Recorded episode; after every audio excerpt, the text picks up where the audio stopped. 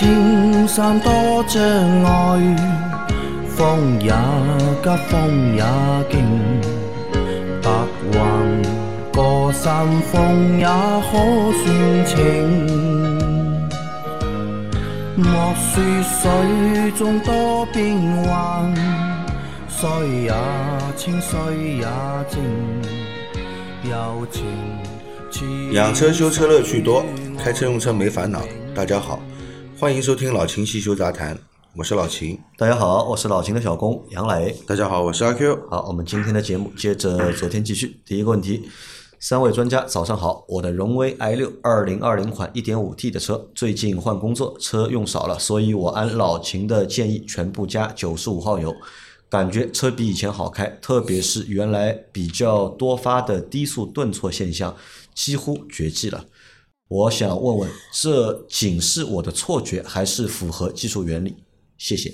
啊，这个小伙伴自从用了九十五号油之后，对吧？觉得这个车比以前好了，他想问问，到底是心理作用，还是真的有技术的原理在里面？这肯定不是心理作用啊，你自己也感受到了嘛，嗯，对吧？你自己也感受到了嘛，怎么会是心理作用呢？你这个一个一点五 T 的发动机，它压缩比很高的，正常的，这个的不是心理作用。它的压缩比很高的，对燃油的抗爆性是有要求的。那九十五号的抗爆性肯定要优于九十二号汽油的抗爆性。你所感受到的这个低速顿挫啊，应该就是抗爆性提高了，对吧？其实是发动机爆震，对吧？对让你觉得发动机有点抖，嗯啊，并不是变速箱的这种顿挫，，会的。也会吗？发动机在工作的时候有爆震，你开起来当然有动作了，啊，对啊，啊，当然有动作这个顿挫不是变速箱带来的东西不是变速箱带来的，是发动机提供动力有问题。啊，所以啊，有条件的话，对吧？尽量还是，特别是这种带涡轮增压的发动机啊，尽量还是要用九十五号的汽油。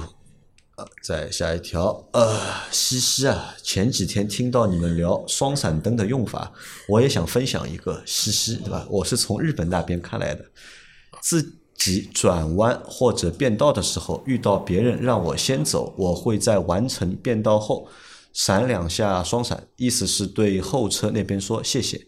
我一直有这么用，但是还没见过别人这么对我闪。如果有人呃有天别人对我闪两下，我会很开心的，哈哈。这个用法阿 Q 应该知道吧？祝老秦节目长红，给三位大咖点赞啊！你把这个双闪灯当做灯语来用了对，其实啊，但问题是是否到底正确呢？因为为什么呢？你一直在用，但是呢，从来没有人给你闪过。灯语这个东东西啊，其实到国内你说有吧，其实有，但是用的人确实比较少。因为它这方法呢，那我确实知道。像之前的话呢，上海还没有开始实行什么呢？就是说那个叫交替通行的那个政策，就还没有装摄像头之前，嗯，基本上的话，所有的高架的上车道。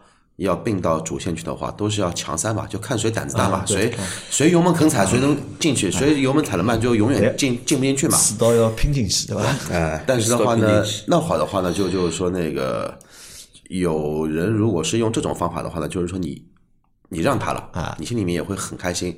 那有时候呢，我也想这么用的，但是后面也不让我，所以说之后现在也就没用过。就包括其实什么，包括就像那个前面上期节目里面那位台湾的小伙伴说，那个在台湾的话呢，急刹车的时候，如果说你已经预知到前方有危险，对吧？嗯。但是的话呢，你不想车刹车刹车踩得很凶的情况下，你手动打开双闪这个动作我也会做。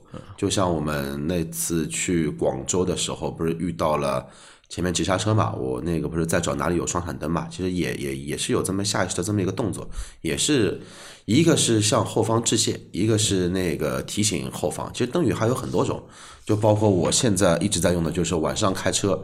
要超一些大卡车的时候，特别是卡车群的是是先闪他两下呃的时候，不是说闪他两下，我先会在很远地方关掉我的远光灯，然后打着我的左转向灯，等到我完全超完了，我才会把转向灯给关掉。这样的话呢，也防止什么呢？也防止他到时候没看见我，好了，直接这个他别我一下我就没了，我别他一下也是我没了。啊，好的，这个灯语的话，应该也能够算在就是汽车文化里面的一部分吧。但是现在用的人啊，相对来说也越来越少了。所以国内没有汽车文化这个概念嘛。啊，也有也有哎，没有文化是一种概念。国国内的汽车文化是什么哎呢？，前面那个刺刀拼进去，这个也是文化，对吧？这种叫驾车陋习，陋习变成文化，那这个就搞搞不好了。其实夜间在高速上或者国道上超车啊，呃，应该先关闭远光灯。嗯，关闭远光灯呢，这个你再去变换远近光，告诉前车你要超他车，嗯，让他也准备，对吧？你再超。其实以前就是这样的，就提醒一下。对，以前就是这样的。好，再下一条，电车热车是这样的：用车前提前空调开高，把车内温度升起来，然后开车的时候空调降低，开方向盘和座椅加热，这样可以降低能耗。这是大众 ID 的说法啊，这个我觉得也不靠谱啊。就是用车前把空调开高，把车内温度升起来，再把空调温度降低，方再开方向盘跟座椅。我觉得这个好像倒过来了吧，对吧？你要开空调的话，热不管是热泵还是那个电热丝的话，它都耗电啊。只不过 PTT 的话耗电更厉害。那这个时候的话，你用电加热座椅，好像那个耗电肯定比那个叫什么的空调要小啊比空调要小啊。你等到人对吧暖暖和了，它自己会把那个电加热座椅从高档变低档嘛。这个时候的话，你再开空调。而且我觉得这个都不太靠谱，因为也我认为不应该有什么电动车热车。如果你真的电动车要热的话，那肯定是热电池，那？你肯定不是热车内嘛。你这个车内是为了人来热的，不是为这台车来热的机滤上的密封真的要热，圈肯定也是热电池机滤。上的密封圈带这可能是不同的厂家会有一些不同的说法，肯定换掉的。你可能我现在我是阿 Q 是每天反正下拆那班之前个油底走之前都壳螺丝，要换油螺丝，把它那台车放完机油以后，这个密封圈没换点，对吧？就螺丝的全部全做进去。这个密封圈呢，一般是是什么呢？如果你这个机滤包装里面有的一般修理工都会给你换的，对吧？关键我如果没有的话呢像，那有时候它是单个配件，比方说丰田车，嗯它机滤里面就没这个密封圈，它是要单独购买一个密封圈的。那很多人就不买了就。啊，你到 4S 店里面去换做保养，它是这样的啊，有机滤的价钱，有人工的价钱，有机油的价钱，然后还有一个密封圈的价钱。那个密封圈卖多少钱呢？卖五块还是十块？啊那还可以啊还能接受。但但是你等你你你你知道丰田为什么一定要换那个密封圈吗？它那个螺丝不行它那个密封圈是纸质的啊，纸啊纸做的啊，如果是铜的密封圈，那可能还还可以多次使用啊。常规来说呢，呃，有几种啊，有一还有一种就是橡胶密封圈，嗯，它是坐在那个螺丝上面的，很难拿下来的，那个倒是可以多次使用的。还有那种就是铜的密封圈，那个你两三次不换应该问题不大的，纸质的没办法，你只能每次都换，对不对？你不换的话，它肯定扛不住的嘛，对吧？所以有很多修理工就是不换的情况下，它也不漏油，就是因为它的密封圈的材质比较耐用。啊。好的啊，来再下一条。三位老师好，大众迈腾清洗蒸发箱和水箱必须拆前面大灯和中网吗？不拆能清洗干净吗？迈腾的蒸发箱和水箱要洗的话，是不是一定要把前面的大灯和中网？那个不是蒸发箱啊，那个是空调冷凝器，好吧？蒸发箱在工作台里面，你要洗蒸发箱的话，你拆中网那它没关系啊，对吧？拆仪表台啊？那个那个是叫冷凝器啊，不叫蒸发箱。那么其实不用拆中网，你高压水箱冲得进去，直接冲就可以了啊，直接冲就可以了嘛。你为什么要拆下来呢？拆下来你也是用高压水枪冲它，冲得干净吗？可以冲干净。可以冲干净。再下一条，三位老司机好，我是忠实听众，又来提两个问题给秦大师活络活络大脑。第一，我是沃尔沃 S 六零一点五 T，现在车子发动时能听到类似遥远的打鼓声，不规则，类似于咚咚咚这种，很早的时候就有，现在比较明显。冷车发动时有，行驶等红绿灯的时候，有时也能够听到。不知道是前面还是后面传来的，会不会是排线管的声音啊？排气管的声音。第二，现在加油排气管回气很多，常常加一次油，油枪要卡顿好几次，跟前面的打鼓声是不是有关？谢谢三位老司机解答，祝节目收视长虹。好，来让老秦来活络一下大脑类似于什么遥远的打啊，鼓声，遥远的啊，遥远的鼓声。啊遥远的大鼓声，好像车上不应该有这种声音嘛？你说的这种咚咚咚，你如果说是你自己怀疑是排气管的问题的话呢，你可以把车辆升起来，去检查一下排气管的吊胶。排气管的吊胶是什么东西？就是吊儿排气管的一个连接的软的衬套啊，排气管不是从车底走的嘛？对，嗯，它是不是要把它固定固定在车车车车底底盘上面？是不是要固定啊？对，嗯固定它不能硬连接啊，啊，不能硬啊，对的，车一直在动嘛，对吧？它不能硬连接啊，它只能用那个橡胶的吊耳，我们叫吊胶啊，用橡胶的吊耳把它固定。那么排气管其实是可以晃动的，其实是可以晃动的。如果你这个吊胶损坏了呢，造成这个排气管的晃动量过大，跟底盘下面有磕碰，有可能出现这种声音，有可能嗯所以啊，你去检查一下吊胶，好吧？可能是这个声音，对吧？嗯。那然后还有一个就是它现在加一次油啊，就是油枪要跳好几次，嗯，会和这个有关系吗？没关系的，没有关系，这跟这个应该是没关系的。油枪要跳好几次嘛，你这样吧，你换一个加油站试试看。有时候不是你车的问题，是加油站的那个油枪的问题。油枪的关系。油枪它现在都会有一个橡胶的罩子，嗯，对吧？会罩在你油箱口上，那么会造成什么呢？你在加油的时候啊，这个油箱里面的空气排不出来，嗯，排不出来油箱就跳，啊，对，啊，排不出来油箱就跳，所以有时候你把油箱稍微往叫加油工啊，把油箱稍微往后面拉一点，你再加，如果它不跳，就是这个问题。我也好好几次，一直加油加油站去加没问题的。那天我去加的吧，就是老是跳呀。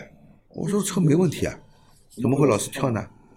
我就问问那个加油站的人，我说你们这个油箱换过了？那油箱没换，上面那个皮碗换了个新的。换换了新的了啊，那我就知道了。我说你把油箱往后退一点，油箱往后退一点加。再下一条，三位老板好，之前发生车祸碰撞，对吧？想问一下，这种情况下，四个轮胎是否需要全部更换？轮毂是否应当更换？有照发片发？生车祸，呃，没有照片。就是我说的那个说这听友，个啊，好，照不是，片伊讲是不上过去的。啊，照片看到了啊，那个有点像特技啊，对吧？那个这种事故啊，看到的比较少啊。那像这种情况下，这轮胎轮毂到底要换吗？看是否受损，看是否受损受损了就换，如果没有受损的话，应该也不用换。啊，关键还是要看这个轮毂和轮胎受损的情况。对的，如果受损的话，就需要更换；不受损也不需要。但是从你那个照片里面看不出，对吧？只是看到出出现了一次蛮蛮精彩的啊，也不能算精彩的吧，蛮特技的这种碰撞后的一个效果，但看不出轮胎和轮毂的情况。那这个要去四 S 店，让四 S 店人检查完之后才能够有结论他。后来好像私信我，不知道是不是一个人啊？他就说，呃，他这这个车祸也上了新闻了。啊，这个因为车子被撞了以后呢，就是横移了两个车道。嗯，横移了两个车道呢，轮轮毂旁边已经被那个刮花了吧？嗯，他是跟我是这样说的嘛，就是刮花了。那么，因为 4S 店呢是给他修复的钢圈，可能是保险公司理赔方面要求的，嗯，对吧？那么他就留言问是不是钢圈一定要换掉，这样才安全。啊，如果 4S 店能够给你修复的话呢，只是表面的一些刮花呢，这个修复好以后呢，不影响使用的，好吧？安全上面应该没什么太大的问题。啊，如果是有缺损，要补焊或者是有裂纹要重新焊接，那就不行了，那一定要换掉。一定要换掉的话，后期这个安全上是有隐患的。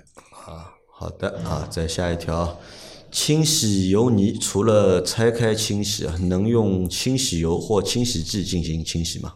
你指的清洗油和清洗剂，我觉得十有八九就是清洗油，就是那一种专用的清洗油。啊，清洗剂的话呢，就是那一种小瓶的，倒到里面去，可以帮你把那个油泥给化掉的。啊，但如果说你车子已经有油泥了，你用清洗油洗的话呢，你也洗不干净的呀。你油道里面的油，如果说它的那个油道里面的油，如果说是那种小小块的能洗出来，大块的话，如果说你把它能洗到脱落，那也有这个概率。我们之前聊过嘛，也有这个概率卡到你的油道里面去，会堵死。那清洗剂的话，其实道理是一样的。那老金，如果像这种情况，一般都是拆洗嘛？看情况吧。看情况，比较严重的呃，话，你可以重复多次清洗嘛。多洗几次。嗯，嗯，可以重复多次清洗嘛。如果油泥很厉害，我之前修到过一辆车的，嗯，是一辆凯越，嗯，时间嘛也很长了，也也十几年的车了。他那天呢，就是发动机声音响，机油灯亮，我一看，我说你这个肯定是缸盖不上油啊。那么我说，从你这个气门室盖上面打开看呢，油泥很厉害，可想而知这个发动机里面油泥肯定是一塌糊涂的。我说我给你洗一下，然后呢拆油底壳，先洗，洗完了以后油泥会跑到油底壳里面去的嘛，再拆油底壳，再洗这个油底壳，啊，洗发动机里面的内壁部分能洗的地方都给它洗洗，洗能洗得到的都洗，因为不拆嘛，发动机还在车上嘛，油底壳肯定是要拆的，对吧？那个机油的激滤器也要给它清洗，对吧？如果不清洗的话就更换嘛，那它那个能洗出来就给它洗嘛，洗好了好了，然后它开了一个月，同样的问题又来又来了啊，然后再打开油底壳，又是厚厚的一层。就这个发动机里面，你你想过吧？它能能脏到什么程度？洗不干净啊、就跟那个那个挖淤泥的知道吧？通河道挖淤泥挖出来的那个淤泥一样的。我第一次他给他挖出来的那个油泥有有多少知道吧？多少？就吃饭的那个碗啊，一碗。第二次挖出来又是大半碗，然后后来他又来第三次吗？后来又来第三次了。啊，真的来第三次啊，来第三次就不是这个事情了。来第三次呢是什么问题呢？钢床又冲掉了，那个车太老了，而且它一直加自来水，你知道吧？水道里面都烂掉了。啊，后来我他跟我说这次要怎么修？后来我跟他说，我说算了，不要修了。你这个车的残值呢，卖掉呢也就五六千块钱。我给你这个发动机大修，对吧？你钢床也冲掉了，你这个里面肯定是烂掉了。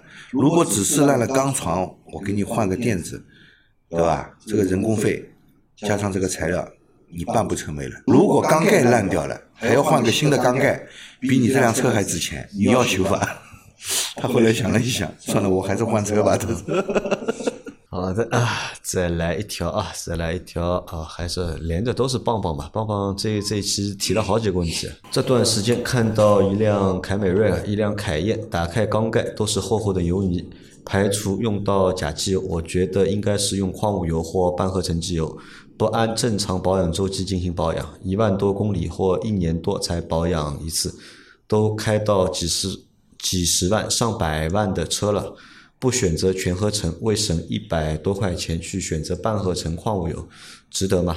替车主感到可惜，这个是他的感慨啊。因为包括只要是合格的正品的机油，哪怕是矿物油，你说里面的油泥积得很厚很厚，到这种程度呢，这个油级别要多低？嗯，啊，可能就是白壳的级别了。白壳现在应该买不到了啊。嗯，没了，最低好像也是。现在最低是红壳，对吧？白壳应该是买不到了。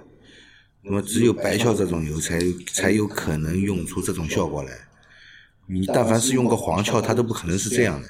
然后呢，你说就是有很多驾驶员认为，就是机油加进去以后啊，明明只能用五千公里的机油，他非要用一万公里，这这种人真的大有人在，对吧？真的大有人在。就是他觉得我这个车子本来也没多好，或者有的人觉得哎，我这个车子已经老了，再开开要换了，这个保养嘛也无所谓，只要有机油就行了。都是这样想的，结果把个车的发动机呢搞得一塌糊涂，啊，搞得一塌糊涂，的确是有这样的人。那我们节目一直是推荐大家就是定期保养，那么保养的间隔周期、换机油的间隔周期是按照你选择的机油的寿命来做选择的，对吧？你用的机油如果只能用五千公里的，你非要用一万公里呢，那么作为修理厂修理工也没办法帮你去解决这个问题，对吧？对，反正发动机开坏了是你自己掏钱修。对吧？省下来的机油钱也在你自己口袋里，你就衡量一下，对吧？省这点钱到底划算不划算？好，再来一条啊，最后一条是三位帅哥好，我刚换的新轮胎啊是不对称花纹轮胎，但是我装上以后，就右边两条轮胎的花纹是向前，然后左手边的两条轮胎箭头花纹向后。安装师傅说，生产日期和向外标识全部向外就不会错。我想问一下，这样子有问题吗？还有是不是每次换轮胎和轮胎对调以后都要做动平衡和四轮定位？呃，是这样的啊，轮胎呢有些就是不分左右的，嗯。啊，虽然你抓到左边来，你有的花纹看的好像是逆的，嗯，是反方向的，这个没问题，可以。装。除非轮胎上面标注滚动方向，嗯。那必须是朝前的，嗯。对吧？你左右两边它就是一对，你不能装反，啊，你如果是一顺的装到另一边去，那有一边就是反方向的。嗯。特别是什么呢？单导向轮胎，单导的向轮胎是不能反装的。什么叫单导向轮胎？呃那种人字形的花纹知道吧？人字形的话，就是我们的轮胎的话呢，一般是那种去看一下我的后轮，我的后轮用的就是单导向。它是有什么功能呢？单导向的轮胎就只能往前滚，不能往后滚，对的，好处在哪里呢？抓地力好。抓地力好，抓地力好，抓地力好，排水性也也排水。性也好，啊它这个应该没问题吧？它你如果不是单导向轮胎，轮胎外外面也没有就是箭头指定这个滚动方向的，左右无所谓，都可以装因为。它都是按照装的师傅都是按照那个嘛朝外来装的嘛，它有那个朝外的标示嘛，它都朝外装嘛，但是左右两边方向是不一样的，这个没有问题。呃不不是单导向轮胎，它也分内外侧的，但是你还是要按照滚动方向来的。如果不是单导向轮胎，都可以，没问题。都是可以啊。好的，那然后他还想问啊，就是每次装完轮胎或者是换完轮胎之后啊，对调轮胎是不是要做动平衡和四轮定位？呃，对调轮胎其实不一定要做，因为你本来的动平衡是好的，你装前面装后面其实是无所谓的，呃而且我们也不建议对调啊，没意思，我觉得没意思啊。只有轮胎从轮毂上扒下来了，才要做动对的，你不不扒的话，你开起来方向盘也不抖，车身也不抖的话，就没必要去做。没必要，对吧？好的啊，那还有一条，再来一条是秦师傅杨老板阿 Q 好，我的车六年了，前段时间前轮被钉子扎了，中间部位，赶紧去补了个蘑菇钉。请问现在有必要换新胎吗？是不是六年的轮胎也差不多可以换了呢？假如才两三年的轮胎，前轮被扎了，是不是也可以不换呢？